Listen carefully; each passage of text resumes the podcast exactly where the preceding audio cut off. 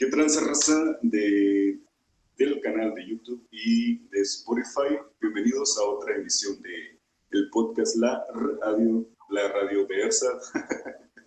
el día de hoy tenemos a un invitado muy especial. Uh, considero que es una de las personas más completas que conozco, ya que pues es músico, es escritor y un artista en general, y aparte es maestro, o sea, él sí tiene empleo, no como Ersat que juega a hacer transmisiones.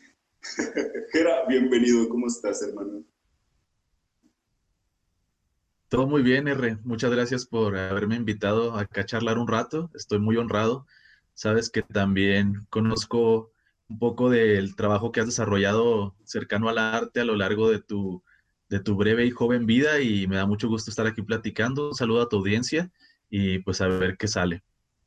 Sí, eh, es, es, muy curioso, dado que mi audiencia eh, no parecería, pero es una son gente muy culta, ¿sabes? O sea, de repente tenemos debates en los streams sobre la Segunda Guerra Mundial, sobre diversos temas, y también les interesa demasiado el mundo del arte. Órale, no, pues muy bien. Me, me alegra saber que, que, vamos a suscitar, suscitar perdón, un poco de, de diálogo y claro, pues estaremos abiertos a los comentarios y aportaciones que nos brinden ya eh, cuando hayamos compartido esta charla, pero no yo encantado, gracias por esa presentación tan noble y pues tú, tú vas guiando aquí, compañero. Claro, claro. Eh, para empezar, eh, ¿qué fue lo que a ti hizo que te decidieras por estudiar filosofía y letras? ¿Qué fue lo que te llamó la atención de este mundo conocido como la escritura o literatura? ¿Y desde qué edad empezó esa inquietud? Órale, pues es una pregunta bastante interesante. Fíjate que lo, lo reflexiono con frecuencia porque eh, creo que conforme pasa el tiempo estoy más convencido de, de que era una predestinación que, que, se fue forjando a lo largo de, de mucho tiempo porque pues desde niño yo fui lector y, es una situación que se, que se va, eh, digamos, eh, llevando de una manera muy orgánica el hecho de tener un interés, así como te pudiera gustar un deporte o, desarrollarte, no sé, como te gusta a ti, por ejemplo, eh, esta situación de, de, compartir información de manera audiovisual. No sé, yo desde niño encontré en los libros una, una calma muy especial y como un sosiego en torno de la realidad, porque creo que todas las personas de pronto nos topamos con estas inconformidades o incongruencias de nuestro entorno, ¿no? Eh, nos parece a veces torpe, nos parece ridículo, nos parece también maravilloso, pero,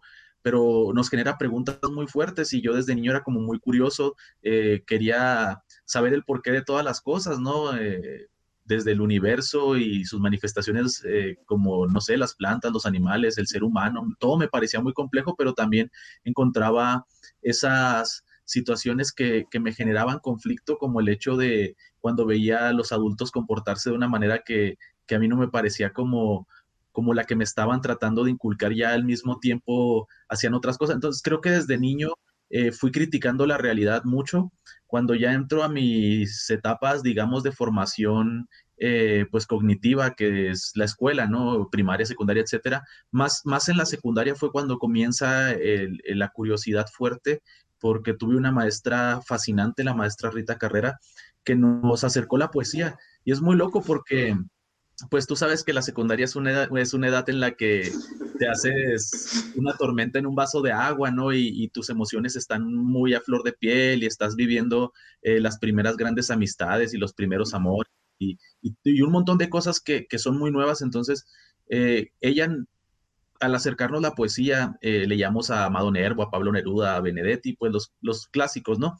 Pero en ese momento me di cuenta que, que, encontraba algo más grande. Como te digo, yo ya leía, ¿no? Ya era algo habitual en mi vida porque pues pasé gran parte de mi infancia en una biblioteca, eh, pero, pero cuando conozco la literatura de esa manera tan firme, tan, tan plausible, tan y lo tan compleja también, porque claro, analizábamos otros autores y otras autoras de, mayor complejidad, me di cuenta que yo quería también intentar eso, ¿no? Yo quería intentar, eh, no sé, generar mis propias frases, mis propias palabras para, para ver de qué manera podía yo también hacerle nuevas preguntas a la realidad y de hecho un planteamiento filosófico base es el porqué de las cosas, ¿no? La filosofía es preguntarte por qué y tratar de llegar a certezas porque la verdad pues no existe, no podemos llegar nunca a la verdad. Entonces eso me llevó a seguir eh, elucubrando ya en el Cebetis cuando entré a, la preparatoria, pues pude trabajar con el maestro Raúl Manríquez y, ahí fue donde mis, eh, mis intenciones con la literatura se volvieron sumamente sólidas, me di cuenta que yo había nacido para entrar a la carrera de letras porque yo sabía que ahí iba a estar el conocimiento que yo necesitaba. Yo valoro mucho el resto de las carreras. Me, encanta, por ejemplo, la tierra. Eh, aún tengo pensado hacer después alguna carrera relacionada con la horticultura. Me encanta la biología, el espacio me fascina. Pero yo sabía eh, muy en mi interior que la literatura tenía que ser mi camino inicial o esencial para comenzar a comprenderme y cuando ya estuve en la carrera me di cuenta que quería enseñar, ¿no? Que, que, mi, que, que no me podía únicamente quedar con ese conocimiento tan fascinante que fui eh, obteniendo de mis maestras y maestros de, de, la Facultad de Filosofía y Letras, que les quiero muchísimo y, y siempre les recuerdo porque sembraron en mí un conocimiento gigantesco sobre los modelos grecolatinos de literatura, este, el siglo de oro español, las, eh, todas las variantes que, te vas encontrando. Y, claro, me di cuenta que ya no se trataba únicamente de lo bien que me hacía sentir, sino que además había una ciencia en todo ello, una complejidad mayor, el hecho de tener conocimientos específicos. Entonces, yo me fui por esa área porque pues como todas las personas no entendía el mundo a plenitud y, fue donde yo encontré las respuestas más cercanas, digamos, a poderme quedar un poco más tranquilo. Y claro, aún me pasa, ¿no? a tener dilemas en mi vida y, que no sé hacia dónde van, pero la literatura sigue aportando mucho para mí en ese sentido. Y claro, la música, ¿no? Hay, compositores y compositoras. Bob Dylan se ganó, creo, en el 2016 el premio, el premio Nobel de Literatura y es músico, ¿no? Entonces, es, muy interesante. Eh, es muy buena tu pregunta porque sí es importante darnos cuenta dónde nacen nuestros intereses, ¿no? Y lo que ahora nos, nos sustenta o nos fundamenta como, como nuestra identidad en general. ¿no?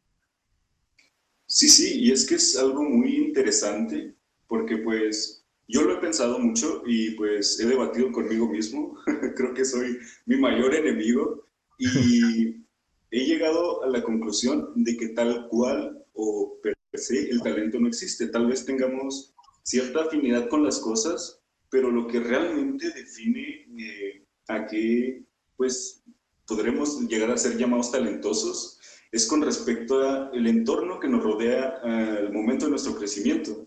Por ejemplo, mi, encanto hacia la música y pues el hecho de que yo decidiera dedicarme totalmente a ella. O sea, obviamente mi, tengo varios proyectos, como, pues, como tú dices, producciones audiovisuales, eh, la comunicación y todo eso. Pero pues mi principal objetivo o mi principal meta es, es ser músico. Entonces yo me di cuenta que desde pequeño eh, la música había estado en mi vida, pero yo no me había dado cuenta. Porque, por ejemplo, yo desde primaria tenía un maestro de guitarra. Yo desde primaria tenía un maestro de, de artes y que no era muy común en ese entonces, cuando yo estaba en primaria, tener artes o tener eh, maestros de guitarra. Eh, también, por ejemplo, mi abuela desde que yo era pequeño escuchaba The Beatles, Los Abson, varias bandas que actualmente sigo escuchando y, pues creo que no nos damos cuenta de las cosas que están ahí y cuando eh, pues recordamos, decimos, ah chinga, como que, como que todo me decía, dale para allá. Oye, qué interesante eso que mencionas. Eh, diste en el, en el, blanco con algo muy interesante porque precisamente lo, lo, que tú dices es muy correcto. Incluso Paulo Freire, uno de los grandes pedagogos latinoamericanos, decía que, que la educación es es un tabú como la entendemos porque nadie educa a nadie. Él decía, todos nos educamos en la mediación del mundo. Entonces, eso que tú, con lo que abriste esta parte de tu comentario, me pareció muy fundamental porque tienes mucha razón.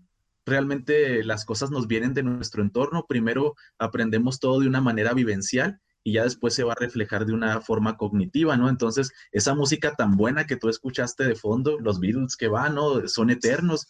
Eh, yo, yo no sé, yo no creo realmente que en algún momento las generaciones los dejen de oír o, o que se sigan reproduciendo sus esquemas en, en, otras figuras, en otras bandas, pero que estén, que tengan una base en ellos. Los apps son también geniales y, y también es, es muy interesante porque van de la mano eh, las, las, expresiones artísticas. Ahora que dijiste los Beatles, me recuerda, los Beatles eran muy amigos de, de, en su tiempo la corriente que se les conoció como los beatniks en Estados Unidos, que eran como los poetas malditos.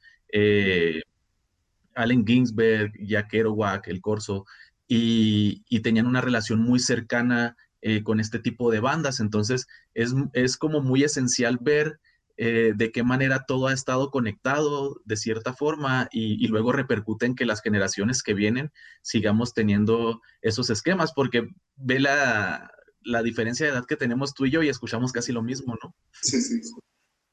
Sí, ¿no? Y, y, y es que es muy interesante el, el, hecho de cómo las propias artes se alimentan entre ellas mismas, ¿sabes? O sea, yo he estado estudiando un poco eso y por ejemplo, tú podrías conectar teatro con dibujo porque ambos son expresiones y son imágenes, ¿sabes? Al fin y al cabo, el teatro, digamos que es una imagen que se mueve en vivo enfrente de ti. Entonces son poses, eh, tienes, tienes eh, el arte.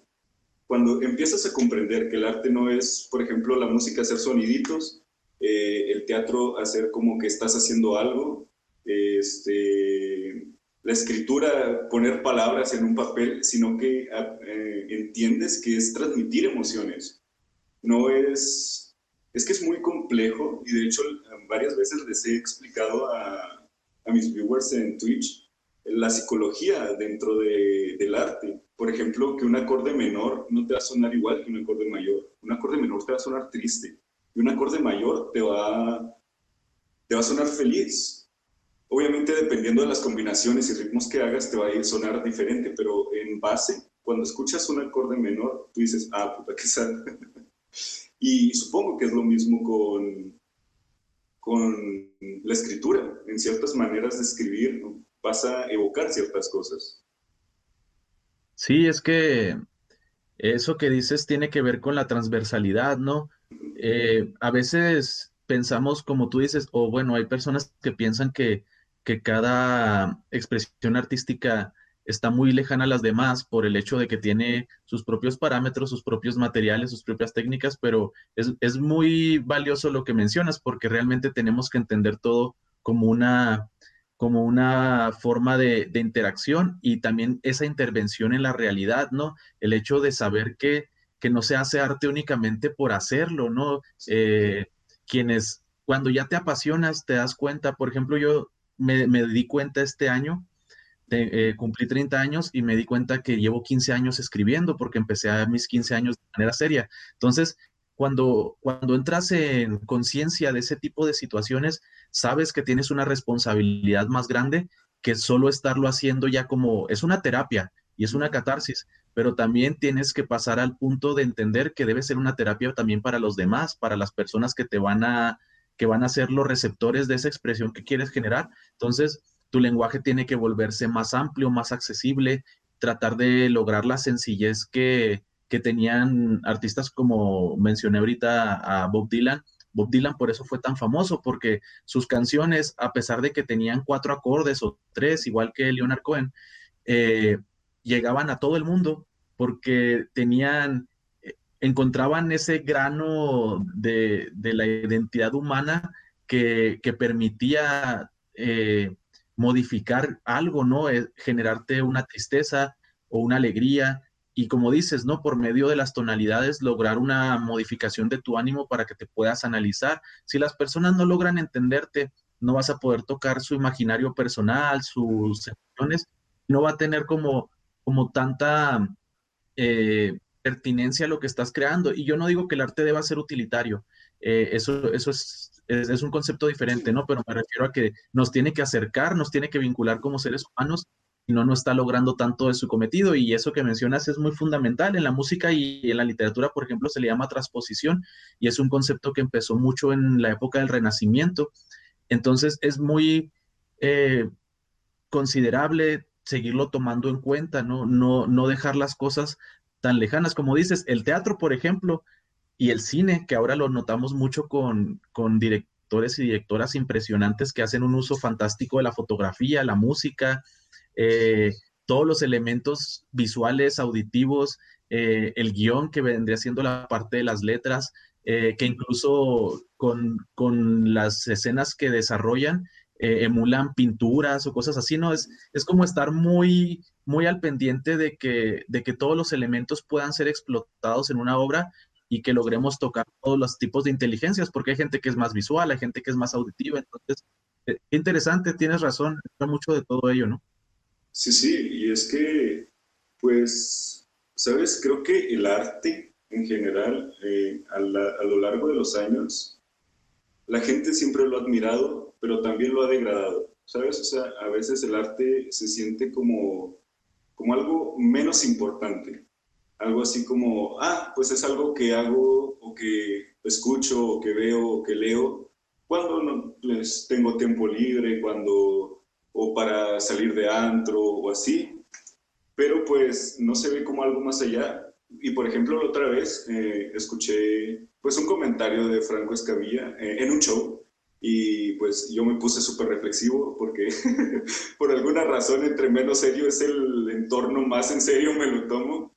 Eh, el comentario que dice es, en, en, un apocalipsis, ¿para qué necesitarían a los comediantes? Yo lo transpuse a, a, el arte, porque pues la comedia y el arte pues creo que se llevan muy bien de la mano. Inclusive pues eh, podríamos considerar la comedia un arte, un arte escénico. Entonces dije, pues para lo que han servido eh, las artes a lo largo del tiempo, para que la gente tenga, pueda tener una catarsis para que pueda divertirse, para que pueda decir, ok, mi vida está muy mal, pero tengo la canción del dinosaurio Anacleto y me pone muy feliz, entonces eh, voy a escucharla, ¿sabes? Para eso siempre ha servido el arte. Y tienes razón, porque mira, esa pregunta que haces Camilla, y de hecho es un tipo eh, que tiene muchas cualidades, ¿no? Ese, ese cómico porque sabe, sabe de cultura en general y, y, y lanza una pregunta que es muy valiosa porque él mismo debería ponerse a ver. No estamos en una situación, digamos, de apocalipsis, pero estamos atravesando una pandemia, es una contingencia social. Y dime tú, ¿qué haríamos sin los videos de música que la gente comparte, sin esta apropiación que hicieron de los espacios internos con la danza y el teatro? Tengo amigos eh, de Chihuahua que hacen clown y son excelentes payasos y desde su casa siguieron manteniendo viva esa llama. ¿Qué haríamos sin los memes tan fácil, no? O sea, hay personas generando nuevas muestras culturales, productos culturales que tienen elementos diversos, y si no tuviéramos esos elementos en nuestro entorno, eh, nos entregaríamos a la desesperación. O sea, yo por eso últimamente estoy compartiendo poesía y en mi Facebook muchas personas han, visto que me voy a un parque y leo un poema o me voy a, me siento en los jueguitos de, un, aquí en el barrio, ¿no? Y, leo ahí unas frases o todo esto. Y también es como para intervenir esas realidades. Yo lo estoy haciendo sobre todo porque, eh, bueno, reflexioné sobre el proyecto de acción poética que de hecho es de un mexicano. Eso es algo que tenemos, tenemos un ingenio impresionante, ¿no? Y siempre se ha hablado del, ingenio de, nuestro país. Claro, todos los países, no, estoy tratando de ser nacionalista, pero, pero sabemos que, que tenemos una chispa extraña, ¿no? Y el, el arte de Armando Alanís Pulido, que es la acción poética, él es un escritor de Monterrey, es impresionante, o sea, él empezó rayando bardas y ahorita hay bardas rayadas en más de 39 países, ¿no? Y sigue creciendo el número. Y fue el proyecto que él inició. ¿Por qué lo inició? Porque la gente no leía sus libros y no los compraba. Él tenía libros de poesía y le estaba pasando lo que tú dices, lo demeritaban porque sobre todo estamos en un país que tenemos una media de lectura de menos de un libro al año, es decir, o un libro, si quieres a lo mucho, cuando hay países que, la media de lectura al año son de 15 a 20 libros por, por habitante, eh, pero bueno, son realidades distintas, ¿no? Pero el hecho es que no se lee, no se consume teatro, no se consume eh, música de mucha complejidad. Entonces, ¿qué dijo Alanis? Pues lo voy a llevar a la calle. voy a llevarlo a donde estén las personas y se los voy a dar en un formato en el que lo pueda, en que puedan acceder a él y que pueda cambiar un poquito su realidad. Entonces eh, lo hizo ya en un formato cerca de nueve palabras o no sé cuántas maneja. Y es lo que yo estoy tratando de hacer en este caso, porque he visto muchas personas que están empezando a flexibilizarse. También el, dilema que tú acabas de plantear, R, es muy bueno, porque sobre todo eh, creo, y, esto es una crítica positiva porque creo que también en una parte de mi vida lo hice, sobre todo en la universidad, y he visto que muchas personas lo siguen haciendo, eh, alejamos un poquito el arte de las personas porque lo hicimos ver como algo muy de élite, como actividades que nada más quienes saben y están extremadamente preparados y todo esto se pueden acercar, cuando lo ideal sería decirle a la gente, anímate a dibujar, anímate a hacer un poema. Mi sueño, siempre lo digo cuando me han entrevistado así en, para este tipo de, espacios que, hablan de cultura, yo siempre digo que mi mayor sueño, y, y hay gente a quienes le suena extraño, pero es real, es que todas las personas del mundo se animaran al menos una vez a escribir un poema, aunque no se vayan a dedicar a la poesía, pero que lleven a cabo esa experiencia, que vivan ese momento en el que saquen un poquito de su propio ser, de lo que están viviendo, ya sea un momento triste, feliz, de reflexión, eh, o cuando la monotonía de la vida no te permite ver más colores y que intentaran hacer un poema. Yo antes era del pensar y, y claro que fui aprendiendo otras cosas que no antes de escribir un poema tenías que estudiar todos los esquemas clásicos y luego la métrica y todo esto y conocer las vanguardias literarias y etcétera. Es bueno, claro, conocerlo. Si te vas a dedicar a ello, como en mi caso, claro que lo debo saber y me vería mal si no supiera de esas cosas porque es mi profesión y porque ahora soy maestro y eso enseño.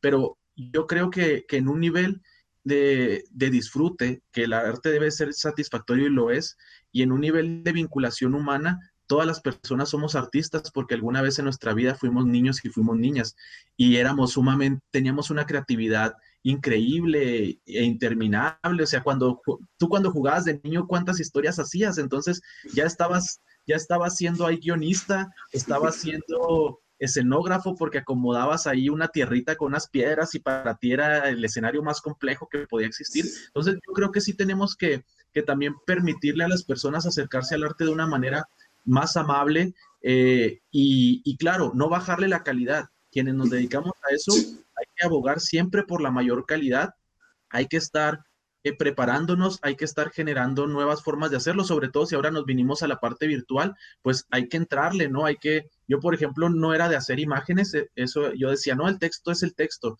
y ahora uso una imagen de fondo y un texto más breve, o hago ese video, o le pongo música, o, algo, ¿no? Para acercar a las personas, porque yo sé que los esquemas han cambiado. Entonces, también tenemos que ser flexibles. Tiempos traen tiempos y si, se, y si pensamos que las personas van a seguir consumiendo arte como lo hacían hace 500 años, pues no va a ocurrir, ¿no? Eh, o no sé, tenemos que, abrir nuestra, nuestro bagaje de, de posibilidades, y, pero sí tienes razón, también se tiene que valorar y esa, esa parte le corresponde a toda la población no solo pensar que los científicos o, las personas que son de la construcción o del área de la medicina o de la biomecánica o etcétera, son importantes, claro que son importantes y son desarrollos sumamente esenciales para que nuestra vida trascienda, para tener una mayor calidad, pero también el arte es fundamental en ese punto porque nos ayuda a conocernos. Ahora en la pandemia, si no tuviéramos artistas, nos habríamos vuelto, no sé, habríamos perdido la cordura. Y entonces tienes razón, ¿no? Sí tiene que haber una mayor valoración y también creo que tiene que haber una, una nueva reconexión desde el mundo del arte y permitir que las personas entren de una forma activa, que, se hagan parte de esto, ¿no? Y, que puedan opinar, que su opinión cuente, aun cuando no sean especialistas. No sé, son muchos puntos, pero pues, pero no, siempre ahí va. Sí, sí, y es que pues tienen razón, eh, el arte en cierto punto se, se volvió hiperelitista. Tal vez se lo debamos al Renacimiento, no, que dijeron, tiene que ser así. Bueno, ahí empezaron, pero sí, o sea, ¿sabes? O sea, los que saben de arte es así de, ja, no, no puedes decir que esa obra es buena porque, mira, el dinosaurio Anacleto tiene cuatro acordes y mi canción tiene 146 variaciones de un mismo acorde y, es así de sí, pero el dinosaurio Anacleto está más chido, ¿sabes? me transmite más. Pero aparte, o sea, si es eh, gente, yo siempre les he dicho en mis streams, gente, ustedes dibujen, ustedes hagan lo que quieran. Eh, con la pero también les he dicho, a ver, no, en cuanto dibujen, no les va a salir eh, una obra de Picasso, o sea, en cuanto escriban, no les va a salir, no sé, un escrito de Becker. tienen que practicar. Si quieren hacerlo, pues lucir tal cual eso. Pero no se limiten, porque también a veces se mitifican los artistas. Se cree que el artista de repente llegó, dijo, pintó y dijo, ok, ahora me llamo Miguel Ángel, ¿sabes? Y, no, Miguel Ángel, eh, el estudio que ha llevado el dibujo y pues todas las artes es, es inmenso. Por ejemplo, Da Vinci eh, hacía autopsias a cuerpos que le donaban, no era un asesino, para, para conocer la estructura de los músculos, de los huesos y todo eso. Entonces ahora nosotros tenemos la facilidad de, ya, tiene, ya tenemos ese estudio, tenemos esquemas, ok, es más fácil, pero desmitificar a los artistas. Un artista no, no, nace, un artista no es así de, por ejemplo, hay, había leyendas de que este Mozart eh, tenía dos años y agarró un crayón y agarró unas partituras de un, músico y escribió una sinfonía y, el músico dijo, oh, sí, está correcta. O sea, evidentemente eso no sucedió, porque si no, pues sería muy increíble Mozart. Sí, pues es que tienes ahí mucha razón. Ciertamente hay nacemos con, con, inclinaciones o con capacidades para tales o cuales cosas y se pueden manifestar desde las primeras edades. Por eso existe el método Montessori, ¿no? Eh, ver con qué juegas, este, a qué te acercas y, hacia allá va tu interés, pero realmente la inspiración y todo ello, si bien pudiera existir o lo que sea, el mismo Picasso decía, eh, la inspiración existe, pero te tienen que encontrar trabajando, ¿no? Entonces, la disciplina es lo que te forma y, eso es indudable en cualquier área. O sea, para ser un gran futbolista, para ser eh, una gran bailarina de ballet o un gran bailarín, eh, para desarrollarte en la, no sé, en la ópera, en, lo que sea, la disciplina es lo que te va a llevar a ese punto, sobre todo porque vas a lograr conocer los, los elementos con los que estás trabajando, los materiales, y vas a poder saber hacia dónde va. Como, como decías, ¿no? Eh, es bueno por la experiencia que nos arriesguemos a, intentar nuevas formas. Por ejemplo, yo soy un pintor frustrado porque no me he animado a entrar a ese mundo y de pronto me pongo a dibujar. soy muy amigo del, del, maestro Manuel López, uno de los grandes pintores de acá de nuestra región. Y sí, eh, es estimadísimo el maestro y además es un tipo tremendamente genial, tiene un conocimiento de, las técnicas mixtas este, fascinante y, además es, es, muy apasionado de la pintura y de la filosofía y todo. Y cuando yo lo veo trabajar eh, o cuando he visto la forma en la que él lleva a cabo su trabajo, ha, forjado su estilo en disciplina. Y hace rato me animó y me dijo, a ver, Jerry, este agarra este bastidor, un bastidor chiquito que tenía preparado y me dio un lápiz y me dijo, dibuja esto y esto, ¿no? Y, yo lo intenté porque él sabe que yo tengo el interés y claro, me salió algo pésimo, ¿no? Pero e, él me animaba y me decía, no, mira, ahí vas bien y, y aquí lograste esto y esto. Entonces, yo sé que lo estaba haciendo para que yo eh, siga en ello, ¿no? Y, que si me interesa pueda crecer en ello, pero yo sé que de, que de un día a otro no me voy a convertir en un Manuel López, que necesitaría llevar como él eh, más de 40 años pintando, ¿no? Para poder estar seguro que estoy haciendo algo de calidad. Por eso cuando la palabra artista, eh, creo que te la ganas a partir de ese trabajo, ¿no? Yo actualmente no me considero un artista, me considero un apasionado del arte eh, en todo caso, soy un escribiente porque lo hago a diario y eso de eso sí estoy muy orgulloso. Todos los días escribo, pero no todos los días sale algo que valga la pena. Entonces sigo echándole ganas, eh, borro. Eh, tengo un cuaderno que ya me lo acabé casi en una semana, ¿no? O sea, a veces traes más ímpetu y a veces llega el bloqueo creativo, pero, pero no hay que estar como, como dices, no hay que mitificarnos o mitificar a las figuras. Eh, algo que es bueno es bueno, como dices, porque te transmite y porque se ha trabajado y porque ha salido del esfuerzo y, y de la privación y de muchas horas en soledad haciendo ese trabajo y de experiencias de vida muy complejas, porque, por ejemplo, cuando escuchas a Ed Maverick, muchos músicos dicen, ¿y ese chavo qué, no? Pues ese chavo está haciendo que la gente sienta cosas. Y, por eso lo están escuchando y por eso ya hay versiones de sus canciones en otras, en otras formas y todo.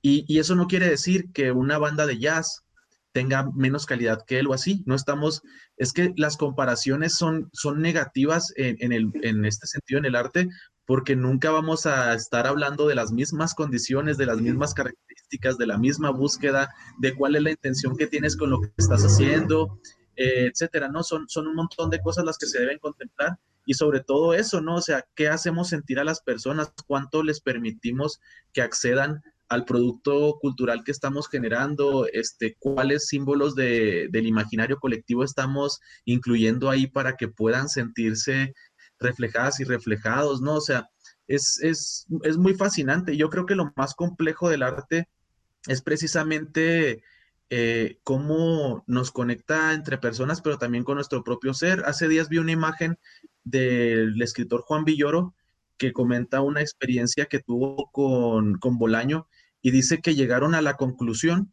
de que ellos se daban cuenta cuando habían escrito un buen texto porque parecía que no lo habían escrito ellos. Entonces, que de alguna manera la calidad estaba en, el alcance de la otredad, en poderse alejar de la obra y que sea funcional para todos, que ya ni siquiera, decían ellos, que ya ni siquiera puedas enorgullecerte de ella porque ni siquiera parece tuya.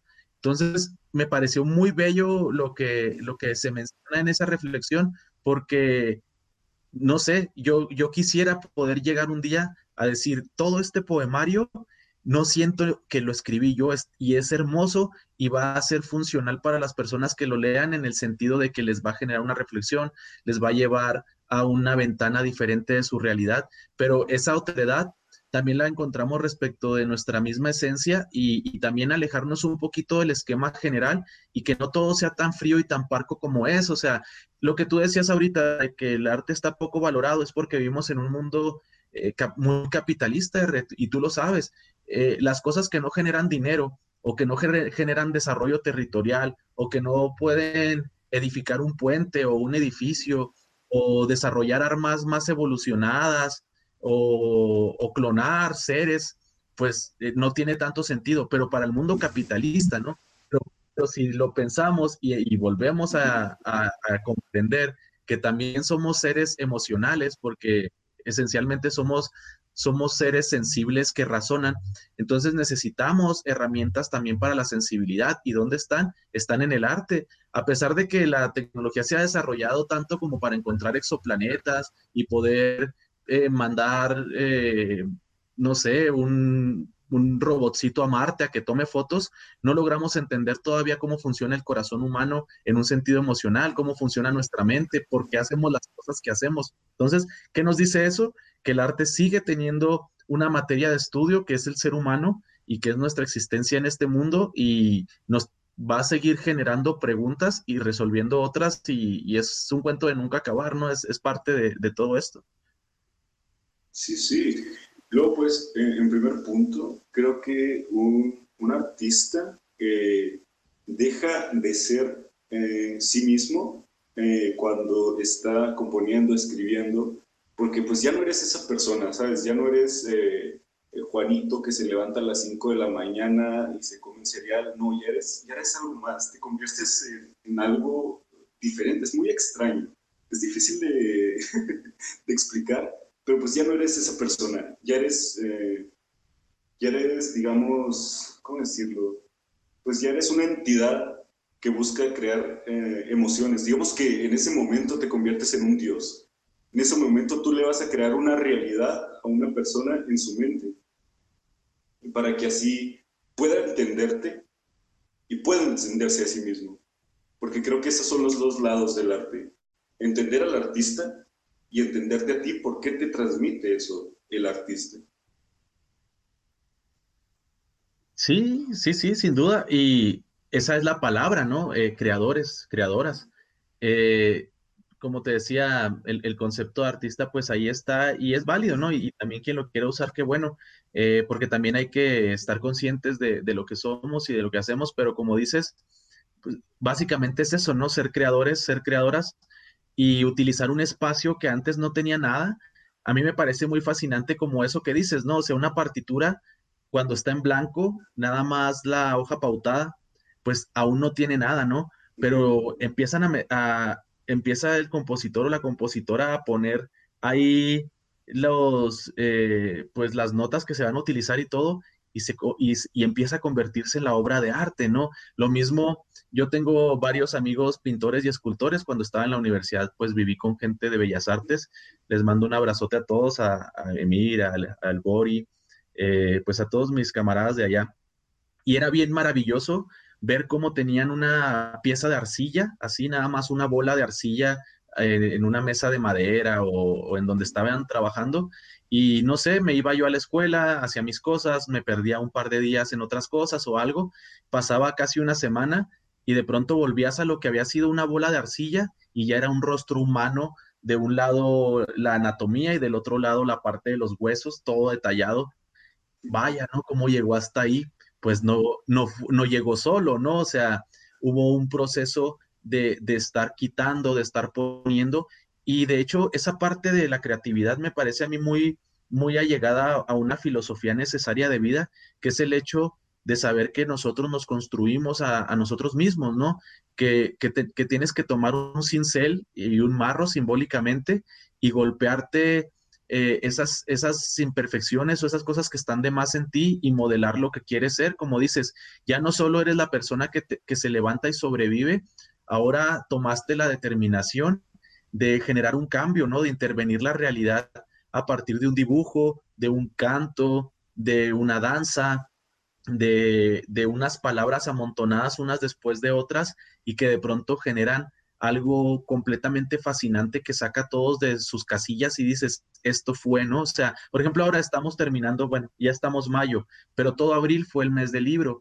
Y de hecho, este, este mes del libro en particular se celebró la figura de Augusto Monterroso, un escritor latinoamericano muy valioso. Y me, me lo recordaste porque ahorita hablabas del dinosaurio Anacleto.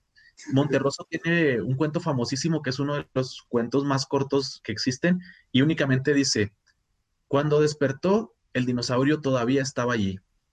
Entonces, ese cuentito pequeño, muchas personas lo interpretaban cada quien a su manera. Había gente que decía, es que tiene que ver con la dictadura, el dinosaurio es una dictadura, no, es que ese dinosaurio representa el miedo, representa la frustración, representa una persona que te hace mucho daño y ahí sigue. Y cuando yo lo trabajo con mis estudiantes también me dicen, no, pues representaba una, un mal hábito que tienes y que no se quiere ir, y etcétera. Empezaron, no todos. Entonces, ahí es cuando el arte está haciendo algo, ¿no? Es cuando está logrando esa, esa noción que decía Franz, Franz Kafka, ser, una, una, ser como un hacha que pega en el hielo, ¿no? Estar, estar generando un impacto potente que despierte nuestra conciencia a, a, una realidad distinta y ahí es, ahí es donde ocurre esa magia de saber que somos más allá que solo números o que solo piezas de un sistema o roles, porque todas y todos tenemos que trabajar, ¿no? Y tenemos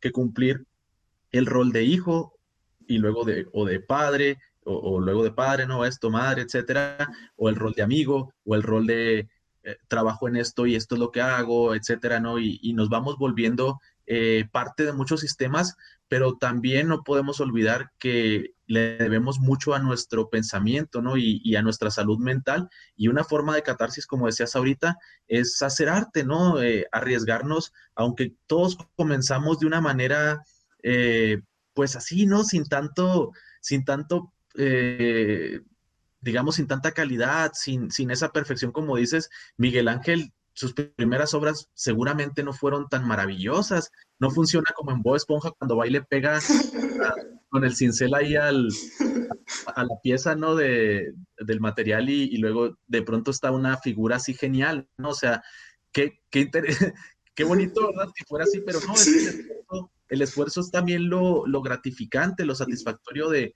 de, ir evolucionando a través del tiempo y que, y que tú mismo te des cuenta que lo que hacías hace cinco años eh, ya se quedó atrás y ahora estás entrando a algo completamente diferente. Y, eso, el, arte nos muestra mucho esa capacidad evolutiva que tenemos y como diría Heráclito, el cambio es lo único constante.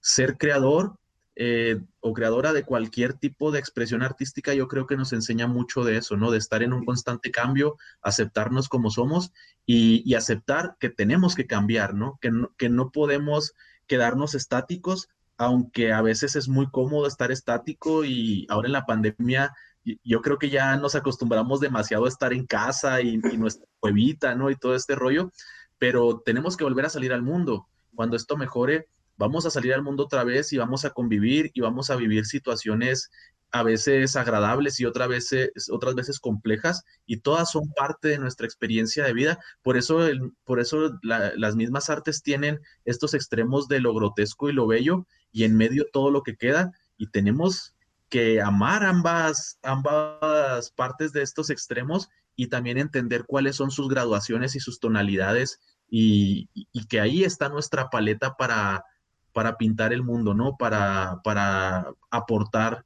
lo que sería nuestra propia perspectiva, porque aunque todos los temas ya estén muy tratados, siempre va, a haber una nueva forma de tratarlos, ¿no? el amor, la muerte, la soledad, la lejanía de tu tierra, ahí van a estar, pero siempre va a haber otra manera, ¿no? Entonces, eh, pues hay, que intentarlo, ¿no? Sí, sí, y luego es que, pues ahí está el tema, ¿sabes? Eh, el esfuerzo y el tiempo creo que son parte de las cosas que nos definen como seres humanos y como seres emocionales, porque no es lo mismo que, que en un momento te llegue, no sé, un pastel y digas, ah, un pastel está rico, eh, me gustó, que la diferencia de que tú hayas trabajado 10 años por ese pastel y luego llegas al pastel y lo gozas como si fuera lo mejor del mundo, y aparte, el tiempo. Creo que eh, muchas veces en, en, la, en, el mismo arte se ha retratado la idea de, de la vida eterna, el de no, que no se nos acabe el tiempo.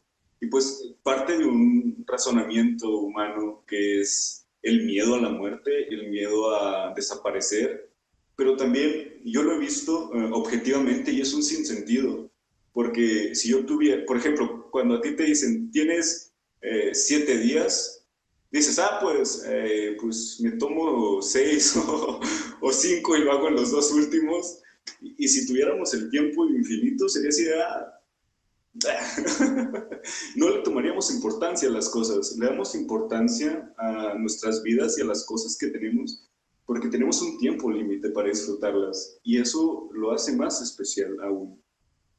Luego lo que hablabas de los extremos del arte, eh, pues sí, es, es, muy, muy extraño el arte, ¿sabes? Porque por un lado tenemos, no sé, em, ¿qué es lo más suave? Eh, digamos, la trova, que creo que es el, el mood musical más bajo, porque es alguien con su guitarra, sería como estar tú y tu amigo en una reunión, en una guitarra.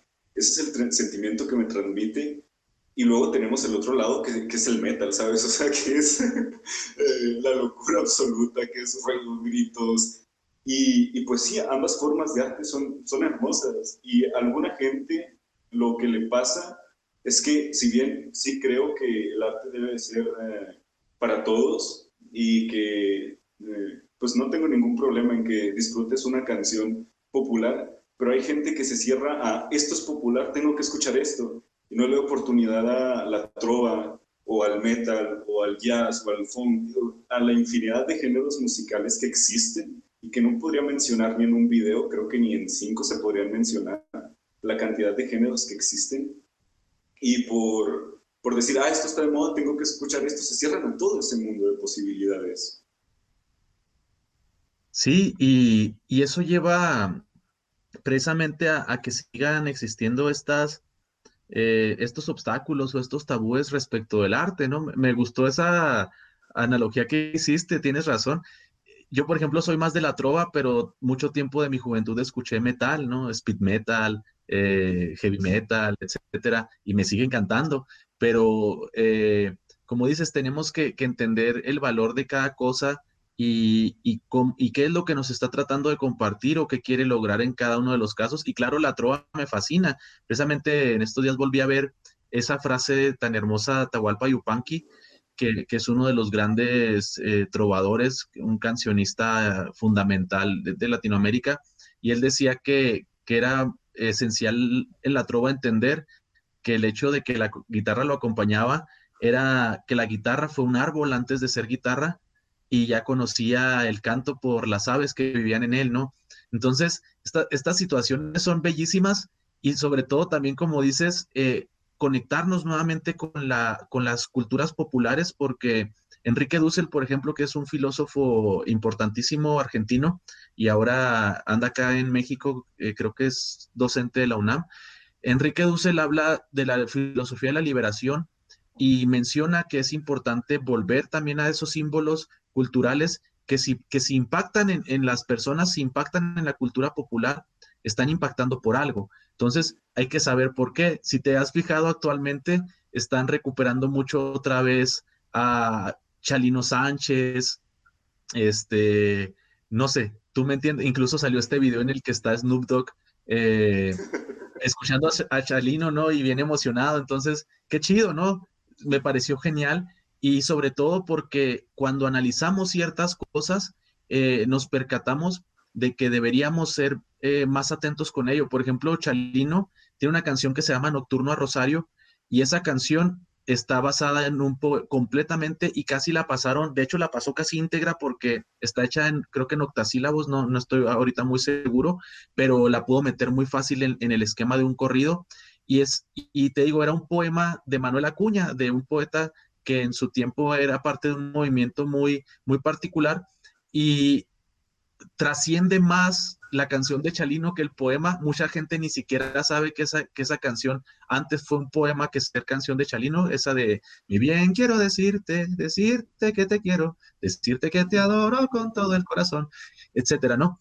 Eh, entonces, qué, qué, genial trabajo hizo Chalino, ¿no? O sea, ¿qué, qué, qué pensó él? Pues la gente no lee poesía, ah, no la leen, pues me la traigo a un corrido, ¿no? Y la van a escuchar mientras bailan. Órale, ¿no? Entonces ya hizo que ese poema pudiera viajar a un entorno nuevo que se manifestara dentro de una, eh, dentro de un esquema popular y lo hace trascender. Entonces, eh, sí tenemos también que, recuperar mucho el valor de esas situaciones. José Alfredo Jiménez, las personas que hay análisis impresionantes eh, de semánticos, eh, eh, de, bueno, de muchos tipos de, áreas de, o de disciplinas del análisis literario sobre la obra de José Alfredo Jiménez, porque es sumamente importante las figuras retóricas que utilizaba, la naturalidad de su lírica, la manera en la que estaba, sus composiciones eran geniales. Entonces, no, no podemos juzgar las cosas únicamente porque, porque nos sentimos muy de otra, de otra forma de expresión y que me, gusta, qué chido, que tengas esta visión de, que todo es parte de todo y que bien podrías ahorita estar escuchando, no sé, a Motorhead y de repente te sale una canción de Luis Miguel y órale también, ¿no? O sea, hay, que saber disfrutar, ¿no? Y, saber por qué estamos criticando lo que criticamos, no solo sumarnos a las críticas por un esnovismo de decir, no, pues es que yo, ¿cómo voy a escuchar tal cosa, no? Pues si te satisface, te satisface. Y, hay que ser, eh, no sé, leales en ese sentido y, no, no, no caer también en, en que la cultura la malinterpretemos, ¿no? Porque realmente cultura es cultivarse entonces hay que cultivarnos con todo lo que vamos encontrando, alimentarnos de todas las muestras y en algún momento cuando, cuando esos aspectos congenian, salen cosas fascinantes. Eh, últimamente se volvieron muy, eh, muy virales unas personas de Corea, creo, que hacían, que hacen maquetas artísticas impresionantes sobre barrios de México, que, que encuentran las fotos en internet y hacen unas maquetas tremendas, ¿no? Entonces, lo que a nosotros nos parece algo simple, para otra persona es arte, ¿no? Entonces, pues todo es una perspectiva y, desde ese punto deberíamos partir para juzgarnos menos, ¿no? Sobre todo. Sí, sí. Y, es que la, perspectiva es, es, demasiado importante, no solo en el arte, sino en la vida. Porque, por ejemplo, yo ahorita salgo y veo la tienda que está enfrente de mi casa y digo, ah, es la tienda enfrente de mi casa. Y tal vez, no sé, alguien de Corea diga, ah, no, ma, tiene una tienda enfrente de su casa, qué padre, ¿sabes? O sea, sería algo hiper impresionante para, para ellos. O, me pasa mucho en las fotografías. Por ejemplo, eh, de repente mmm, ves una fotografía de Japón y dices, ah, no manches, qué, qué, qué, qué, impresionante edificio, pero tal vez alguien de Japón sale y dice, ah, el edificio que veo todos los días cuando voy de camino a mi trabajo. Y, y es que sí, la perspectiva es, es, es, es, algo increíble y es lo que yo siempre intento, por eso te digo que siempre soy mi peor enemigo. Yo debato solo conmigo mismo por horas de un tema, porque me gusta ver las cosas desde todas las perspectivas posibles dentro de mi entendimiento, ¿sabes? O sea, en, tal cual sería imposible cubrir todas, pero las que mi cerebro alcance a percibir es lo que intento. Por ejemplo, eh, no sé, la gente sabe que yo estoy totalmente en contra de la religión, pero no estoy en contra de la gente que la profesa, ¿sabes? O sea, estoy en contra de cierta, del dogma, porque una religión es no preguntes. ¿Es esto? No preguntes. Y es así, pero, pero quiero saber, ¿sabes? Y si preguntas, eh, la respuesta es porque Diosito lo dijo, ¿sabes? Y es así de... Uh, ok, pero, pero en parte eh, eso, eh, como lo comentaba, me gusta verlo desde varias perspectivas. Entonces yo analizo por qué la gente cree en Dios. Y hay varias respuestas. Para empezar, no sabemos si existe o no, ¿sabes? O sea, yo no te puedo asegurar hoy a ciencia cierta de que no existe o de que exista. Pero también es por miedo a la nada, miedo a que te mueres y ya, ¡pum! no hay nada más. Eh, y pues también por la pregunta filosófica de qué hay más allá. Y eso creo que es lo que nos ha llevado a viajar a otros planetas, a descubrir nuevas galaxias, por preguntarnos qué hay más allá. Y pues realmente no lo sabemos y no sé si la humanidad llegará a saberlo, porque el, el universo visible, o sea, lo que la ciencia nos ha alcanzado a ver, no es ni una parte, teóricamente, de lo que es todo el universo. Entonces, por eso comprendo eh, la creencia en Dios. Sí, pues es que básicamente es una duda existencial que ha acompañado a la humanidad desde siempre, ¿no? Y, y qué, bien eh, que lo reflexiones y sobre todo de esa manera, en el sentido de, de hacernos más preguntas, ¿no? Tienes razón, podríamos creer en, en, en, lo que querramos, eh, yo respeto mucho todos los tipos de creencias. De hecho, hoy en la mañana fui a un bautizo y, me encantó la forma en la que el padre dio la charla y dio el seguimiento, porque él hizo mucho hincapié en que dentro de, lo que él comprendía de la fe católica, el mandamiento más importante era amar. Entonces yo dije, órale, qué bien. Ese, ese concepto es el punto de transversalidad más positivo que tienen todas las religiones, el budismo, el taoísmo, eh, pues la religión católica, las diversas variaciones del cristianismo. Eh, yo siento que todas las religiones eh, que tienen entre sus fundamentos el amor, ese punto debería ser siempre la parte esencial y realmente practicarlo, ¿no? Y como dices, no estoy hablando de una manera dogmática ni estoy tratando de aleccionar a alguien, ¿no? Esto no es, no es un aspecto ni ético ni moral ni nada, simplemente amar, ¿no? Amar lo que haces, amar el espacio en el que vives, amar eh, a tu familia, el entorno que vas generando, amar tu persona, porque como dices, a veces somos nuestro propio enemigo, ¿no? Eh, te ves al espejo y quisieras ser más alto o más, o, más esto, más aquello. Silvio Rodríguez tiene una canción fascinante que se llama Y Mariana quiere ser canción. Y dice eso, ¿no? Siempre hay quien quisiera ser distinto, nadie está conforme con lo que le tocó. ¿Por qué no estamos conformes? Porque no nos amamos, ¿no? Pero ese amor también se construye y nos lleva tiempo darnos cuenta que, el lugar, como, como decías ahorita, ¿no? El lugar en el que estamos a veces lo obviamos demasiado. O sea, hay gente que vive conocí a un chavo en Estados Unidos hace años que de niño eh, y toda su adolescencia vivió enfrente del Mar de Plata, en, Argentina. que es un mar que lo mencionan muchas y muchos poetas en su obra, eh, Alejandra Pizarnik, Julio Cortázar, eh, Borges, etcétera, y me decía él, porque hablábamos de esta perspectiva en ese tiempo, me decía, cuando yo vivía ahí, nunca valoré, y yo vivía, dice, a cuatro cuadras del Mar de Plata, y a mí me parecía como un paisaje completamente X, y yo me desvivía, ¿no? Cuando él me contaba esas historias, porque yo sueño con conocer ese lugar, ¿no? Me fascinaría y para mí sería como un momento bien trascendental de mi vida y, me sentiría realizado de estar parado ahí enfrente de ese mar y para él era cualquier cosa, ¿no? Entonces, es eso, es eso que dices, ¿no? Nuestra perspectiva a veces nos juega pasadas. Hay gente que le fascina Cuauhtémoc y tú lo sabes. Vienen personas de otras partes del mundo y dicen, ay, Cuauhtémoc, qué hermoso, está bien tranquilo, eh, eh todo está muy cerca, no sé, las esas menonitas, lo que tú quieras, ¿no? Pero valoran cosas que para nosotros ya son tan típicas que dices, ah, pues la monotonía, ¿no? Entonces, eh, me hizo reflexionar mucho este padre en la mañana con eso, porque es algo que yo suelo también pensar, volverme a enamorar de las cosas, ¿no? la relación que tienes con, con, tu expresión artística, con tu trabajo, con todas las cosas que te, que te rodean, se parecen a la relación que tienes con una persona, ¿no? Tienes que enamorarte todos los días, tienes que buscar elementos nuevos que te hagan mantener esa llamita, ¿no? La ilusión que en un principio tuviste, porque si no en algún momento se va a volver monótono y eso lleva a, la catástrofe, ¿no? Entonces, para, yo creo que para no perder como la esencia en la vida, sí es importante creer en algo, pero como dices, no precisamente un dogma, puedes creer en ti mismo, puedes creer en tu trabajo artístico, puedes creer en, las personas que tienes cerca y que sean tu inspiración. Y también si quieres creer en Dios o en quien sea, ¿no? Pues súmaselo, pero también hazle preguntas, ¿no? O hazte preguntas y esto, esto por qué, es interesante, había científicos que, eran creyentes, hay científicos, científicas todavía que son creyentes en, deidades y está bien.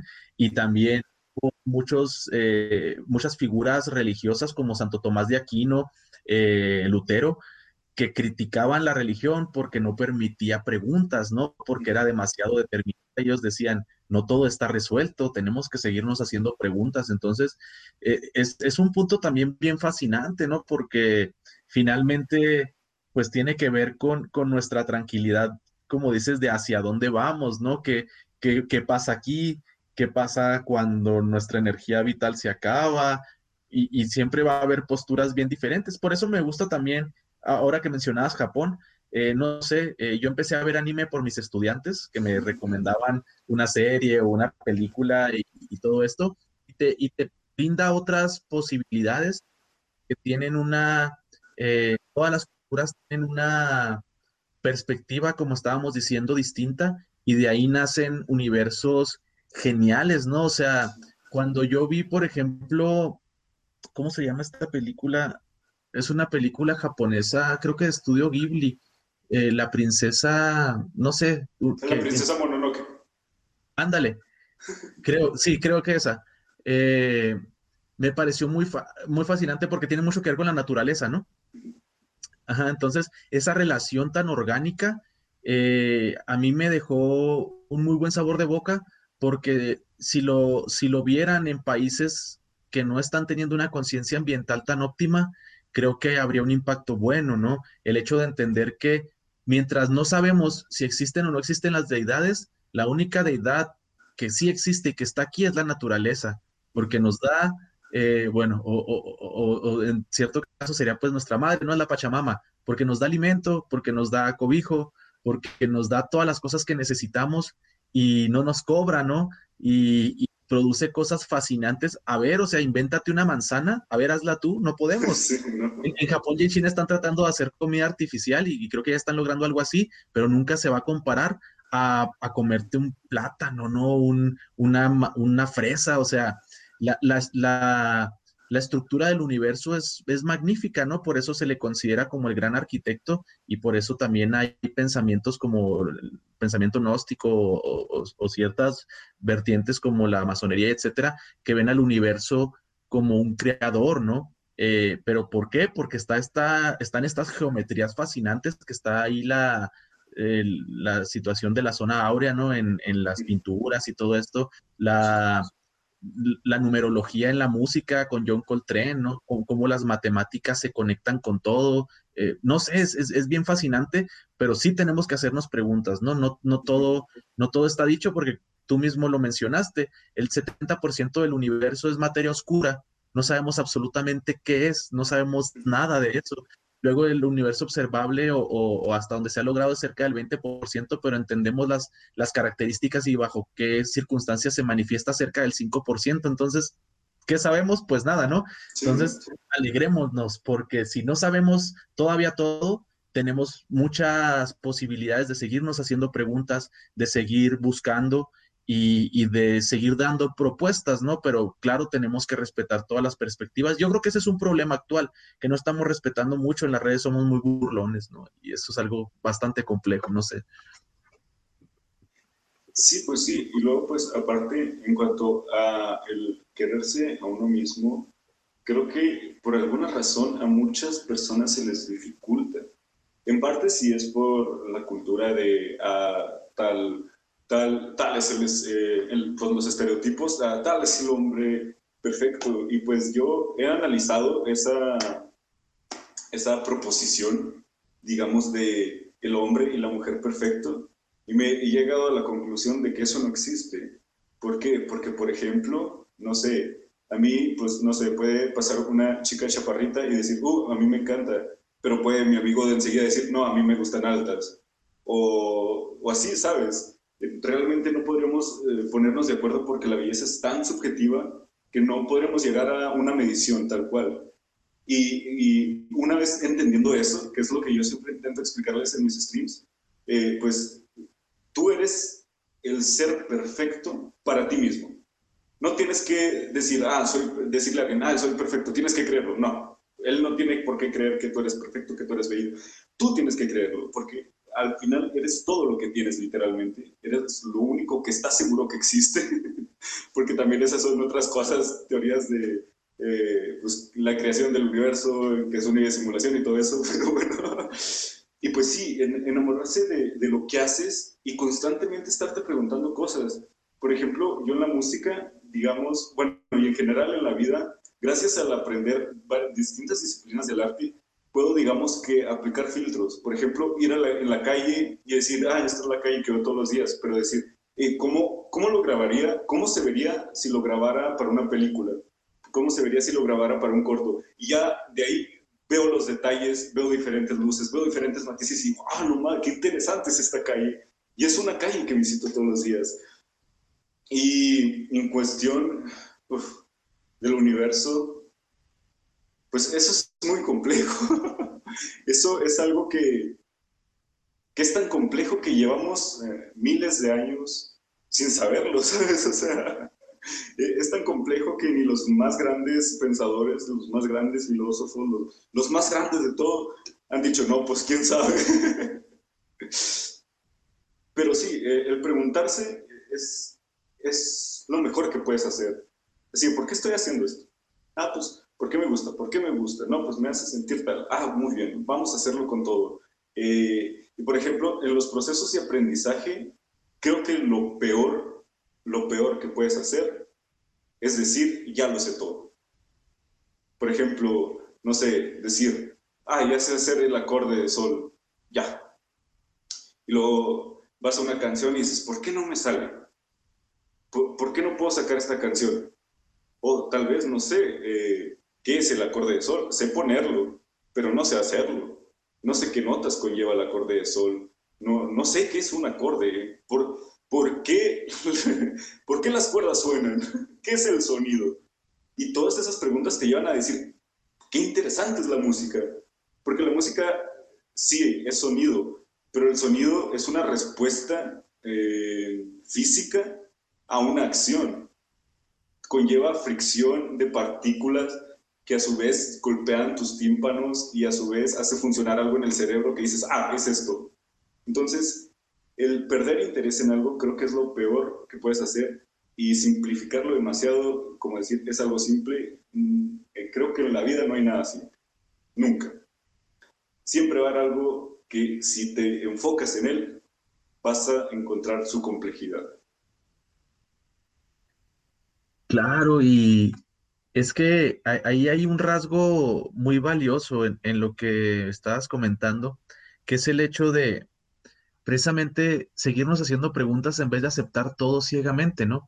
Eh, yo creo que cada generación viene con una inteligencia nueva, interesante, con nuevas propuestas y todo, pero algo que está pasando mucho actualmente y que me parece complejo y preocupante es que se quieren estandarizar cosas, se quiere obligar, como dices, a que todos veamos algo de la misma manera y que funcionemos a través de esos estereotipos y las cosas no son así. O sea, no sé si llegaste a ver un video que, claro, estaba hecho profeso para eso, no, no, es, no es así como algo de la realidad, era un video que, que, quería generar reflexión sobre la perspectiva, pero que está una clase de filosofía y hay un chavo que llega tarde, ¿no? Entonces, la, la maestra les dice que, que cuando él llegue, eh, le van a decir que una carpeta es, no sé, creo que era verde y le van a decir que es roja. Entonces, él llega y, ella pregunta, ¿no? Pero eh, pues lo están engañando, ¿no? Ella pregunta a toda la clase, ¿de qué color es esta carpeta, ¿no? Y, es verde, y ahí la trae en la mano, ¿no? Y todos, y le pregunta a una chica, ¿de qué color es? Es roja, maestra. Y luego le pregunta a un compañero, ¿de qué color es esta carpeta? Es roja. Y él se empieza a extrañar, pero como todos estuvieron diciendo cuando le preguntan, eh, es roja. Entonces, la, la, opinión de los demás lo hizo, llevar, lo hizo no, no creer en sus capacidades, no creer en su propia perspectiva, no creer en su visión, que era obvio que era verde y ahí estaba. Y yo creo que eso está pasando mucho actualmente, ¿no? Tanto eh, nuestro entorno dice que algo es de cierta manera, que llegamos a pensar que es de esa manera y anulamos todo el resto de, de maravillosas posibilidades que podría haber detrás. Y como tú dices, las preguntas tienen que ir siempre a la raíz de las cosas, ¿no? Carl Sagan es una figura que a mí me parece fundamental en la ciencia, porque él hablaba de esto, ¿no? Y hay muchos videos de él que, se han viralizado últimamente bastante, en los que hablaba de estos temas, ¿no? Que él decía que los niños y las niñas tenían capacidades impresionantes porque preguntaban, ¿por qué el pasto es verde? ¿Por qué esto, no? Cosas que, que la mayoría de la gente deja de preguntarse porque las damos por sentadas, porque nos parecen preguntas eh, banales y no lo son. Realmente tendríamos que ir a la profundidad de las cosas para estar en un real contacto con eso, pero eh, no sé, nos conformamos mucho por la comodidad de la actualidad, ¿no? Que tenemos, eh, tenemos mucho a nuestro alcance y, eso también genera una, una cierta problemática porque también tomemos en cuenta que los artistas de antes, la mayoría tenían que fabricar sus materiales. O sea, ahora vas a, la papelería y te compras un tubo de óleo. Miguel Ángel lo tenía que fabricar, ¿no? Lo tenía que hacer a través, a partir de pigmentos naturales y luego le ponían huevo y no sé qué. Y, creo que para generar el color rojo tenía que utilizar sangre o no estoy seguro para ciertas cosas. Entonces, claro, estamos hablando de procesos muy distintos y de tiempos muy distintos. Y es bueno utilizar lo que tenemos ahora a nuestro alcance, pues tampoco vamos a estar batallando cuando no es necesario. Pero sí tendríamos, ¿no? Que, considerar que, que, como dices, si ya creemos que tenemos un conocimiento, hay que profundizarlo, ¿no? Hay que ir más allá y, y tardamos muchos años en darnos cuenta. Yo apenas estoy empezando a utilizar más el diccionario y es, un, es una pista o es un regalo, esa idea que me habían dado ya hace muchos años mis maestros, que ya me habían dicho, Jera, el mejor compañero o los mejores compañeros de un poeta son el diccionario y el libro de sinónimos y antónimos. Tienes que tenerlos a un lado siempre, porque si no, no vas a tener material suficiente, no vas a tener... Eh, claro que puedes construir una mejor casa con 20 mil ladrillos que con 10, ¿no? Entonces, tenemos que tener más material, pero tardamos mucho en darnos cuenta de que tenemos que crecer en ese bagaje y sobre todo valorar todos los elementos que existan y poderlos llevar a, que sean algo distinto a, a, lo que en ese momento son. Como tú dijiste ahorita y que me pareció fascinante, voy por la misma calle pero me fijo en cosas diferentes, ¿no? No sé, ah, le, salió esa florecita a, la tierra que siempre piso y ayer no estaba ahí, ¿no? O sea, y, también esto, ¿no? Pensar qué, otro potencial tienen las cosas, eh, pues nosotros mismos, ¿no? Como, como, una, como una entidad que forma parte de, de, esta, de nuestra puesta en escena, porque la vida, pues como lo veía Shakespeare, pues estamos representando un papel, ¿no? Y, somos el personaje tal vez principal y a veces ni siquiera somos el personaje principal, pasamos a ser secundario o algo de nuestra propia existencia porque van ocurriendo cosas, ¿no? Entonces, sí tenemos que, que tener como una perspectiva eh, más receptiva. Yo creo que eso es lo fundamental, ¿no? Eh, interactuar realmente con, con, las cosas y no preocuparnos tanto por, por que, estemos como a la par de una moda o de X situación, sino realmente analizar, como decíamos hace rato, qué me hace sentir, realmente me está ofreciendo una respuesta, eh, este es el camino correcto, tengo que tomar otro, eh, no sé, es, pertinente eh, generar muchas, muchas perspectivas para poder ir llegando a lo que realmente queremos decir, ¿no? A lo que queremos plantear y, seamos o no artistas, ¿no? Ahorita lo dijiste, lo dijiste muy bien, la perspectiva pues tiene que ver con todo, ¿no? Con el hecho de, nuestra vida, de, la vida de, las demás personas y claro, si también hacemos alguna expresión artística o algo, pero, pero explorar este, esta situación existencial, ¿no? No dejar de filosofar y, tratar de, que todo tenga un sentido diferente, ¿no? Porque si no, pues ahí sí sería eh, muy irreverente nuestro camino, ¿no? Yo siento que muchas personas que deciden ya no estar aquí es porque ya no le encontraron un sentido a la vida, ¿no? Y, qué complejo, porque pues es maravilloso, siempre puedes hacerte otra pregunta, nuestra curiosidad debería mantenernos aquí, ¿no? Debería mantenernos apasionados con el entorno, quién sabe. Sí, y, ese, creo que ese es el mayor error de las instituciones de educación hoy en día.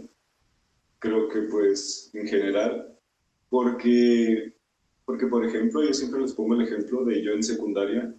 Yo en secundaria no estaba atento de las clases. A mí, a mí, a mí me decían clases y yo ya me, vale madres. No me interesaba.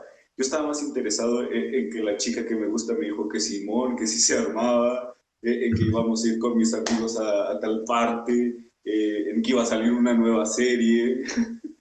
Y, nunca, en, secundaria nunca se me inculcó el interés. Yo supe que me gustaba la historia hasta que me salí de la escuela.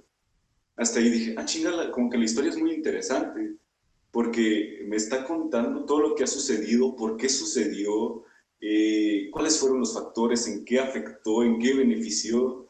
Por ejemplo, una de las cosas que yo siempre les digo eh, en mi stream, y pues que siempre... Eh, demuestra la doble moral del mundo.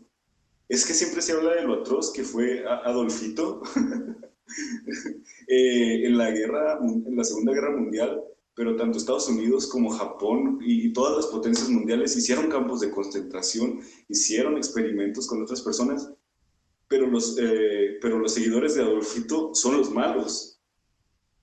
¿Por qué son los malos si todos hicieron lo mismo, sabes? O sea, es una doble moral gigantesca y que todos dan por sentado, ah, los seguidores de Adolfito eran malos, pero, pero hicieron lo mismo que los demás países. ¿Por qué fueron los malos? ¿Porque perdieron? Supongo que sí. y entonces, eso es lo que nos falta en la educación, en decir, en, no en enseñar, sino en despertar la curiosidad. Porque a mí me puedes decir lo interesante que, que es la música, pero si no me muestras la música, si me dices, mira, está bien interesante los cuatro cuartos, puedes hacer casi todo en la música con cuatro cuartos. Puedes agregar silencios, puedes agregar eh, corcheas, puedes agregar semicorcheas, puedes hacer un desmadre solo con cuatro cuartos y tienes otros compases. Si me dices solo eso, te voy a decir, ah, o sea, sí, y, pero si llegas y me dices, ah, mira, esta es la canción, otra, volvemos al dinosaurio Anacleto, Luego, y ahí, oh, está muy interesante esa canción, está muy padre. Luego, oh, mira, se compuso así, luego el escritor eh, de la letra quiso expresar esto a través de, de la escritura y, y, el músico dijo, ah, pues mira, eh, teniendo en cuenta ese escrito, pues mira, este compás sería perfecto. Ahí ya me interesaría la música. Pero si de, una, de entrada llegas y me dices toda la teoría musical, yo te voy a decir, ah, bueno, like. No, claro, y, es que ahí está el punto de, la trascendencia de las cosas, qué sentido tienen, ¿no? Para nosotros. Y como dices, claro, la historia está sumamente manipulada, ¿no? Eh, la, han contado quienes han tenido la posibilidad de contarla y hay mentiras tremendas y, hay personajes que, los hacen eh, los malos o los buenos y también es eso, ¿no? O sea, eh, la, historia va, cuando toma ese tono dramático de que hay buenos y malos y que, y que hay un escenario y todo esto, también nos alejamos mucho de la realidad, ¿no? Deberíamos entender que hay ciertas cosas que pasaron y no porque me digan que fueron de una u otra manera van a dejar de haber ocurrido como ocurrieron. Entonces sí tendríamos que tener un mayor criterio en ese sentido y como dices, eh, acercar a las personas al conocimiento a partir de la curiosidad. Y es muy complejo, yo te lo digo como docente, yo quisiera, por ejemplo, lograr eso, ¿no? Eh, lograr siempre poderles interesar a, mis estudiantes en lo, que, en lo que estamos revisando. Y, pero es muy difícil porque, al menos en la actualidad, tienes que competir con cosas tan estimulantes como los videos de internet, eh, el Facebook que está lleno de memes y que tú vas dando el scroll y vas encontrando siempre algo nuevo, algo nuevo, algo nuevo, algo, diferente y que es muy impactante y que está desarrollado exprofeeso para que en un minuto te generen ciertas sensaciones y que los hacen personas que estudian eso, que estudian la teoría del color, que estudian qué canción van a utilizar para que ese anuncio publicitario sea de tu agrado y luego que se van dando cuenta de cuáles símbolos sociales. Es que actualmente y, es una crítica que han hecho mucho algunos y algunas artistas, los comerciales eh, están plagando las redes, ¿no? Y incluso en South Park hay un capítulo, ¿no? En el que sobre, sobre la publicidad, ¿no? Y, y, todo este rollo. Y es muy, es muy raro porque, porque tiene sentido, o sea, eh, todo en algún momento, cuando ya generó eh, impulsos o estímulos en las personas lo llevan al mundo de la publicidad. Y yo no digo que esté mal, pero, pero siempre nos están tratando de vender algo a través de las cosas que nos gustan. Entonces, eh, el, el conocimiento pasa a un segundo plano porque no te está ofreciendo una conexión a veces con otras cosas y como dices, tendríamos entonces que replantearnos como sistemas de qué manera sería más funcional. Y yo no digo que nos pongamos a hacer memes en las escuelas o que, o que hagamos siempre cosas audiovisuales, pero lo que sí podemos hacer es utilizar esa herramienta de la duda, ¿no? Y también no ser tan deterministas. A mí me gusta en mis clases eh, decirles a mis estudiantes, bueno, este es el tema, eh, la teoría ha manejado este tema de esta manera, pero ustedes cómo la ven? Y empezamos a debatir, platicamos y todas las perspectivas son válidas y, creo que eso les impulsa mucho porque usualmente no te dejan opinar. Hay, hay un también en la educación durante muchos años hubo y ha habido un dogmatismo en el sentido de yo soy el profe o yo soy la maestra, yo traigo todo el conocimiento y aquí yo vengo a plantar ese conocimiento y ustedes nada más lo reciben y me lo vacían en un examen y vemos cómo les va. Entonces, eso está mal porque estás coartando todas las capacidades creativas de las personas, todo el aporte que pueden tener. Yo de mis estudiantes aprendo y hay muchas veces que si yo no sé algo, les digo, disculpen jóvenes, de este tema, es, esto en particular no lo conozco tan a, tan a cabalidad, denme chance para la próxima clase eh, y lo platicamos más y todo porque lo tengo que investigar. Entonces, cuando, cuando ven esa humanidad de que yo también me equivoco, porque claro que me equivoco, porque hay muchas cosas que no sé, porque soy un humano que respira y siente y, y también tiene ciertas situaciones, hay una conexión mayor porque también les permito opinar, les permito, y no que les permita, ¿no? Más bien les invito y les recuerdo que ese espacio es para que lo hagan suyo y es como debería funcionar nuestro sistema educativo. El modelo por competencias está planteado, de hecho, de esa manera y tenemos que empezarlo a aplicar más. La nueva escuela mexicana tiene esos fundamentos y de hecho, si lo investigas, tiene un, sustento teórico bellísimo, esta nueva perspectiva de trabajar, pero sí tenemos que llevarla a las aulas. Eh, el, hecho de las competencias no, nos, nunca se ha referido, y ese es un gran tabú que se tiene y debemos entenderlo, no se refiere a poner a los estudiantes y a las estudiantes a competir, se refiere a eh, generar las competencias adecuadas en las personas para que puedan alcanzar un conocimiento y una, un acercamiento a cierta área y, y, la generación de ciertas capacidades, es decir, ser competente, tener competitividad pero muchas personas lo malinterpretan e incluso llegó a haber una crítica muy fuerte de las escuelas que decían, pues ¿por qué nos van a poner a competir? Eso es negativo.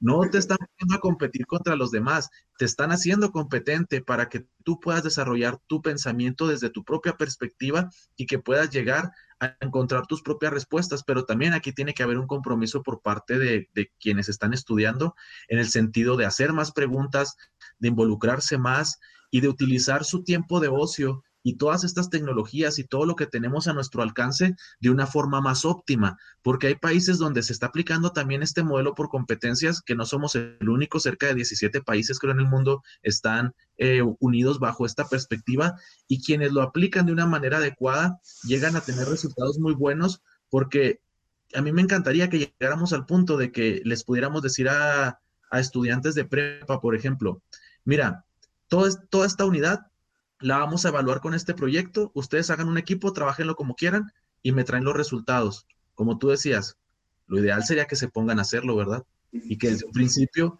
repartan qué le toca a cada quien y todo, pero como decías, ¿qué va a pasar? Van a estar un día o dos antes haciendo una presentación que, ¿verdad? Entonces, y, no, y no es por juzgar en, una, en un sentido amplio, ¿no? También realmente a mí me, yo estoy muy orgulloso del estudiantado que me ha tocado, no tengo nada que decir, porque me llegan trabajos fascinantes. Muchas veces he aprendido, como te digo, de mis estudiantes porque tienen perspectivas nuevas, porque encuentran en un texto algo que yo no había visto, porque todo esto, son brillantes los jóvenes, R, son, la juventud tiene un potencial increíble, pero tiene que creérsela y tienen que utilizar su, tiempo de una mejor manera. Lo que yo sí siento es que falta un poco de voluntad, es a lo que me refiero, ¿no?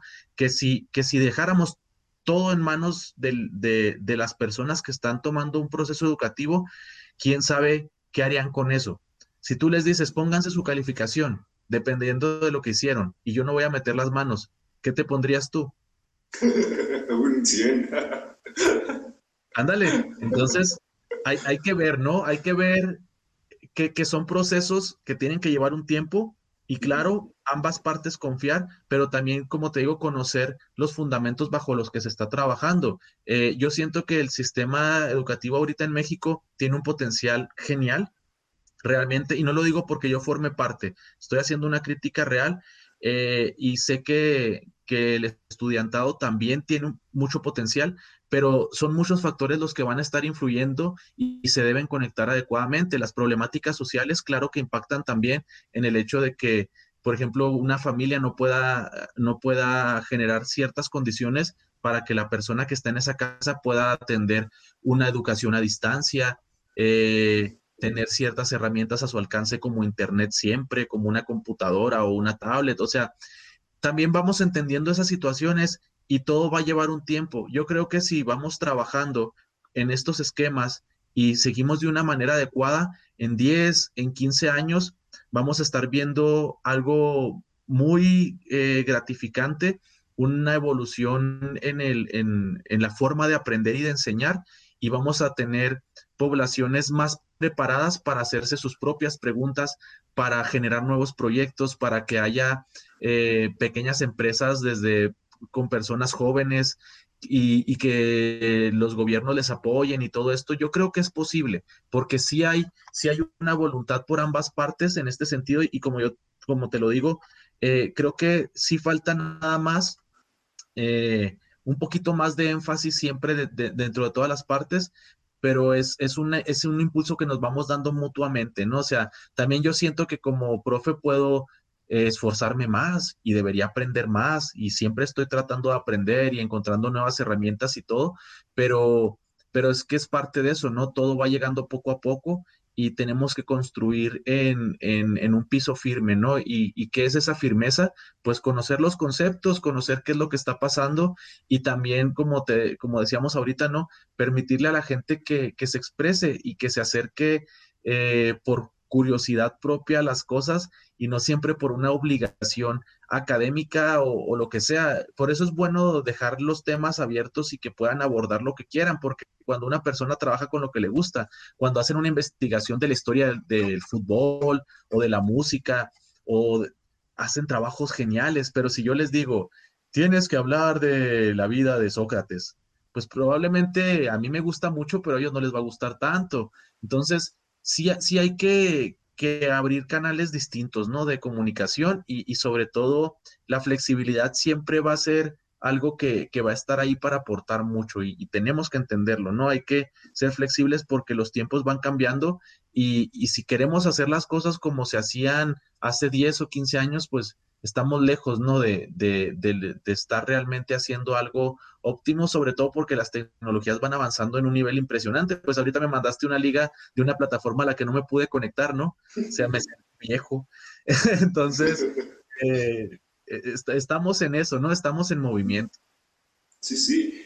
Y pues eh, dentro de lo que hablabas, eh, pues eso de investigar a Sócrates, pues le puede llamar bastante la atención a los jóvenes diciéndoles los chismes que había entre los filósofos, porque no eran, no eran totalmente seres totalmente perfectos, o sea, había peleas ahí entre filósofos bastante interesantes, había chismecillo ahí. y, y, pues creo que es, es parte de lo que ha afectado un poco al crecimiento en general, y es esa perspectiva de los jóvenes y de la gente mayor que se tiene los jóvenes van a inventar todo nuevo. Ah, o sea, hay dos perspectivas siempre. O los jóvenes van a eh, inventar todo lo nuevo, ya los más grandes ya pues tienen todo lo viejo, ya no sirven para nada, nomás están ahí, si acaso dan algo de conocimiento. Y lo otro es los, los eh, más grandes tienen todo el conocimiento y los jóvenes son imbéciles, ¿sabes? O sea, siempre están esas dos ramas y al mismo tiempo, pero nunca son para algo positivo, ¿sabes? Y, y yo, eh, no sé, tal vez porque siempre he crecido alrededor de gente grande, que yo siempre he sentido una fascinación por, por los temas eh, más complejos, ¿sabes? O sea, yo, yo no era un niño normal, yo no era un niño que me conformaba con, ah, sí, esto infantil, ah, bueno, yo preguntaba, yo, yo me interesaba por las historias de los adultos. ¿Por qué? Porque pues no son las mismas experiencias. O sea, mm, digamos que yo aprovechaba lo bueno de los dos mundos, mi juventud al vivir nuevas experiencias y la experiencia de los adultos. ¿Por qué? Porque pues tal vez yo no viva eso, ¿sabes? O sea, ¿por qué? Pues porque yo no viví en el tiempo de, de cuando cambiaron los, nuevos pesos, ¿sabes? O sea, yo no, yo no viví la, tal vez la frustración de, ah, no, yo tenía mil y ahora tengo uno. ¿Qué pedo? ¿Qué pasó con eso? ¿Sabes? O sea, y me parece muy interesante. Y, lo, y creo que es lo que se ha perdido, el interés por, las antigua, por la antigüedad, y el, bueno, el interés de los jóvenes por la antigüedad y el interés de los viejos por la novedad, ¿sabes? O sea, no se debe de perder ese entusiasmo, porque por lo que estamos hablando desde ahorita parecería que es todo para hacia adelante, pero no, como, te digo, como hablamos también, se tiene que retroceder a veces y decir, a ver, a ver, ¿qué pasó aquí atrás? Porque si no, pues vas a perder parte de la perspectiva. Y tal vez algo que es fascinante, eh, te lo perdiste porque no viste para atrás, ¿sabes? Eh, a veces es, tan simple como eso. Y me ha pasado, y te puede pasar cotidianamente. Cuando vas caminando, puede ser, una, puede ser un día cotidiano, puede ser una gran historia con simplemente voltear hacia atrás o ir hacia otra dirección. Así de simple es ser algo cotidiano o algo totalmente increíble. Sí, es, es genial eso, eh, eh, sobre todo romper ese paradigma de que, de que hay una diferenciación fuerte en ello. Yo, como te digo, siento que la juventud tiene un conocimiento eh, muy interesante y que además cuando se apasionan en, en ciertas cosas, exploran toda su su profundidad. O sea, cuando hemos tratado el tema, por ejemplo, de los dioses griegos en, clase, que lo llegamos a abordar por, por algún texto en particular que hace mención, me sacan un montón de videojuegos eh, donde, donde hay esas historias y que están muy bien explicadas, series, películas, etcétera. Y, claro que me nutro de ello, me doy la oportunidad y todo, y agradezco mucho que tengan la confianza de compartirme. Y, y esa parte es muy importante, ¿no? Porque, no sé, o sea, hace rato, hace algunos meses me tocó tener una plática con un niño como de, ¿cuánto tendrá? Como unos nueve años o, diez, algo así, sobre Naruto. Yo empecé a ver Naruto por mis estudiantes y, me encantó, ¿no? Es, genial, tiene, tiene unas reflexiones eh, fascinantes y, y, tiene, al igual que el Avatar, por ejemplo, ¿no? El tío Airo es pura, es pura sabiduría. Este, pero en Naruto en particular a mí me llamó la atención porque yo cuando hacían los jutsus y todo eso, yo, yo me ponía a ver lo que hacían con las manos y, claro, mi curiosidad natural me, me, hizo preguntarme, ¿y eso tendrá un sustento en la realidad? Entonces investigué y me di cuenta que son, que son mudras. Eh, las posiciones de manos son eh, figuras que se manejan en, en, en, ciertas culturas, como el budismo, por ejemplo, y que, que son que tienen que ver con el flujo de energía corporal. Entonces, cuando lo estaba platicando con el niño, eh, le hice ese comentario porque él estaba también muy interesado en eso y se sabía algunas posiciones y todo. Y, estábamos en, casa de un amigo que es escritor. Entonces, este, va, va a su biblioteca personal, abre la puerta, ¿no? tiene un cuarto así, pues, para, para sus libros, que, es ahí su, su, librero personal en la casa. Entró, vuelve con un libro y me lo pone en la mesa y es un libro de mudras. Entonces empezamos a analizar las posiciones que, el niño se sabía y muchas eran posiciones pues para generar ciertas, ciertos tipos de variaciones de, energía y nos sorprendió mucho, ¿no? Pero ¿cómo llegamos a que, a que el niño se interesara en, en el libro, en, en, querer saber de ese conocimiento? Pues por medio de, la misma propuesta que él hizo, que era Naruto, ¿no?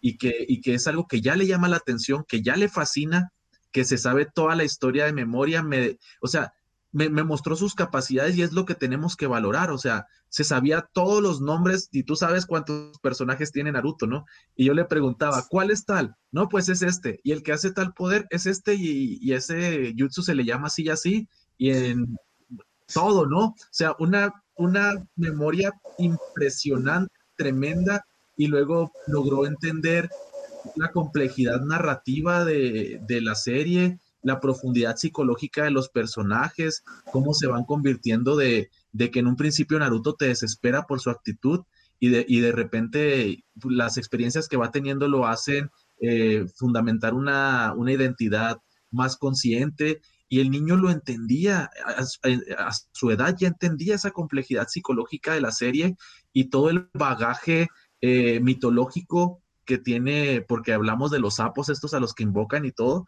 y nos metemos a, la, mitología japonesa y, y ahí está, ¿no? O sea, no, no todo el conocimiento que queremos compartir debe ser siempre el mismo, ¿no? Si esas situaciones generan una curiosidad, como dices, por ahí podemos partir, o los chismes, como decías, de los filósofos, o las peleas, o sea, Quevedo y Góngora se, se mandaban versos como ahora los raperos se pelean, ¿no? Quevedo era así una vez un hombre a una nariz pegado, era, era un peje muy barbado para, para, decirle narizón, ¿no? O sea, y, era, y era una pelea muy culta, ¿no? Entonces, pues claro, ¿no? Ahí, ahí están los elementos para que las cosas tengan un sabor más, eh, pues más agradable, ¿no? Y, que no nos quedemos como en la, en la monotonía. Sí, y hablando de Naruto, eh, bueno, para empezar, yo me sé el Heigen no Jutsu, que es el Jutsu de transformación, es de los más simples. Eh, la posición es así, así y así. bueno, dato curioso. bueno, y lo siguiente, de hecho, por ejemplo, de lo que hablamos ahorita, de la doble moral del mundo, en, en Naruto está la ah, analogía perfecta. ¿Por qué? Porque vemos todo y viene de parte del el villano principal, porque ya los otros fueron un deus ex máquina uno tras otro de, ah, no, era yo, no, era yo, y así de, a ver quién era. Pero eh, es Pain que le dice, mm, porque nosotros vemos la historia desde Konoha, y Konoha son los buenos, Konoha son los que sufren, y Pain le dice, a ver, por culpa de las guerras, mi aldea, una aldea chiquitita, sufrió, pero con hojas se, se coronó como los héroes, pero nadie les dijo que eran unos villanos, que eran unos asesinos. Y, esa, eh, ese solo mensaje es demasiado profundo, ¿sabes? O sea, viniendo de un villano de una serie anime que, pues tiene en, física coherente lo que yo de, pues, elegante, ¿no? ¿Sabes? O sea, eh, por ejemplo, me llamó mucho la atención que se criticase mucho la batalla final de Pain contra Naruto, porque dicen, ah, es una mala animación y, eso. Y yo la he visto varias veces y he dicho, ¿en serio no entienden la referencia? Si te fijas bien, es una total referencia a los cartoons antiguos, porque corren como dando los pies dándole vueltas como el correcaminos, eh, clavan a, a, Pain como en el suelo como los cartoons, no ven esa referencia. Y, y pues es que eh, eh, hay muchas series así, hay otras que sí te, te intentan vender la complejidad y terminan sin hacerlo porque es demasiado, quieren intentarlo demasiado, ¿sabes? Y cuando algo es bueno, no necesitas intentarlo, simplemente fluye naturalmente. Como lo mencionabas, Avatar. Avatar, uff, Avatar. Avatar es de las obras mm, que necesitas ver porque creo que no hay algún campo artístico que diga, esto está mal. ¿Por qué? Porque los mens culturalmente se tomaron la, el trabajo, la tarea de investigar realmente los kanjis, contrataron gente que, que supiera escribir y leer, eh, no sé si era japonés o chino, creo que es japonés, contrataron gente que supiera para no, para no hacer un garabato que pareciera chino y ahí, está, chino. y, y, no hay nadie que te diga que tiene una, mala música, porque la música es excelente. Eh, el desarrollo de los personajes, uff, Zuko pasa de, de, ser un adolescente malcriado a arrepentirse eh, este, y a redimirse. O sea, consiguió lo que quería, pero no como lo quería, ¿sabes? O sea, te explican, tal, a veces no es el camino el que estás siguiendo, sino, y cuando te liberas de todas las ataduras, y fue gracias al tío Airo, que el tío Airo, rayos, tal vez no tenga una evolución tal cual, pero, pero es que no la necesita, ¿sabes? O sea, él, ya vivió, él ya dice, es, es, lo genial del personaje del tío Airo, que no necesita una evolución. Él ya vivió, eh, es, es impresionante, y aparte, creo que es uno de los pilares de, digamos, del inclusionismo, porque, porque tú no sientes forzado ningún personaje. Por ejemplo, Katara es una de las mejores maestras agua y tú no dices, ¿por qué? No, tú dices, ah, es una de las mejores maestras agua y lo demostró. ¿Por qué? Porque se esforzó. O sea, no fue de, de chingazo que, que ah, ya soy la mejor. No, tuvo que estudiar, tuvo que partirse el lomo, eh, vivió un chingo de cosas. Eh, Top, sí fue un poquito así de, ya, soy la, soy la mejor, pero, pero es increíble el personaje, ¿sabes? A ti no te molesta, tú dices, ah, sí, es la más chida. y, por ejemplo, Soka creo que es el que más eh, evolucionó y creo que es el que menos se toma en cuenta, porque pasa de ser, eh, pues tal cual, un niño que no sabe hacer nada. y en un punto, me encanta porque en un punto, en un punto de inflexión el personaje dice, a ver, eh, ¿yo para qué sirvo en este equipo? Porque, a ver, está Ank, que es el superpoderoso que llega cualquiera y se lo raja.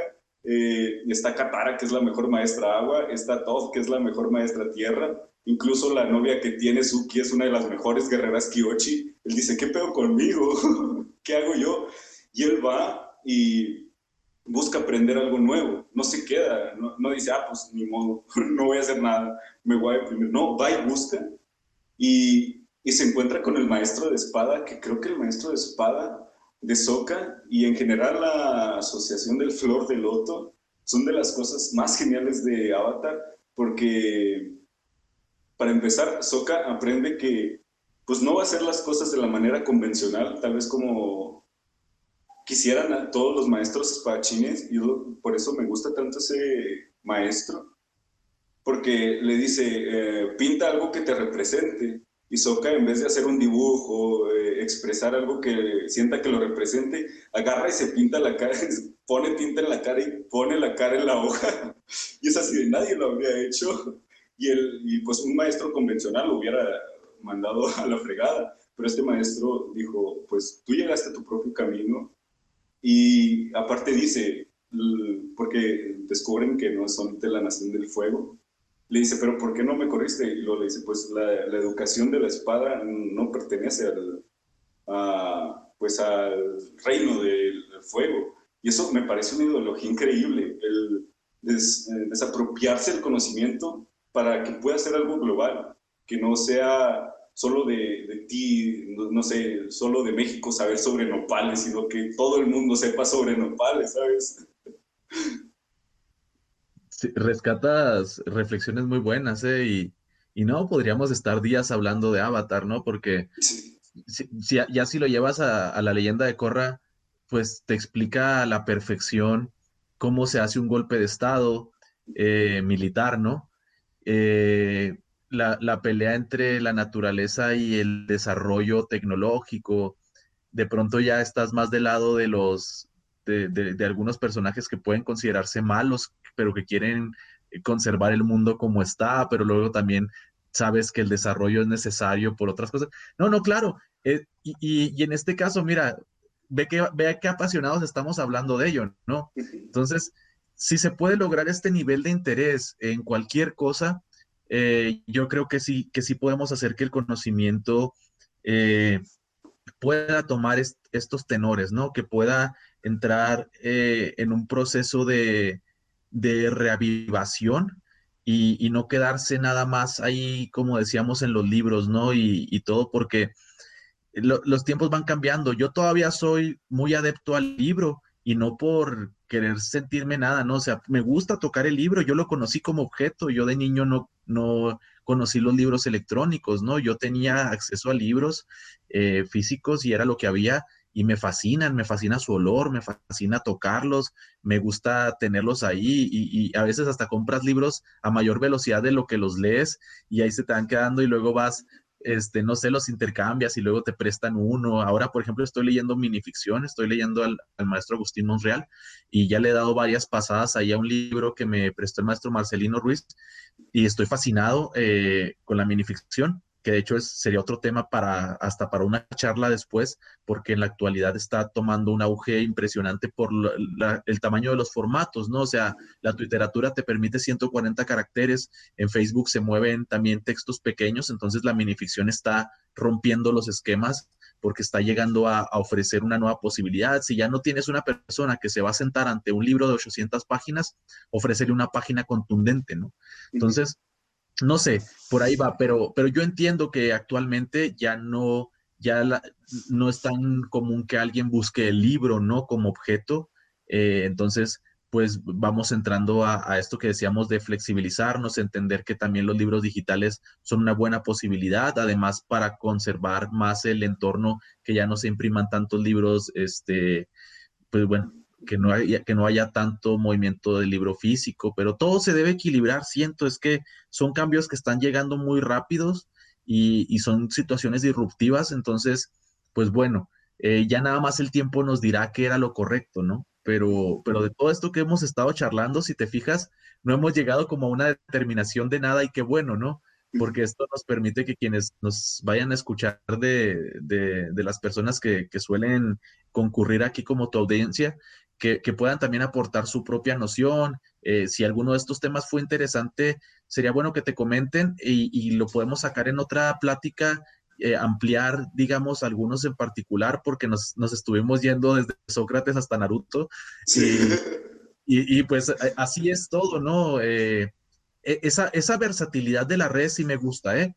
Me gusta cómo se juega con, con los personajes, con las figuras y como decíamos, cómo se desmitifican cosas también para hacerlas más accesibles, ¿no? Este, no sé, escritores o escritoras que eran intocables, de pronto la actualidad y, este pensamiento tan rebelde y tan excelente de la juventud llega y empieza a criticar algo que era intocable, ¿no? Y, y, vuelve a abrir el dilema y te permite ver ahí qué pasa, como estas figuras acartonadas de la historia se les da un nuevo tratamiento, ¿no? Pero, pero no, sí, ya sería cuestión de irlo viendo eh, pero bueno, me, gusta que, podamos eh, reflexionar sobre estos aspectos porque pues es necesario, ¿no? Es necesario eh, seguir hablando de las cosas para que puedan tener otros enfoques, ¿no? Nuevas luces.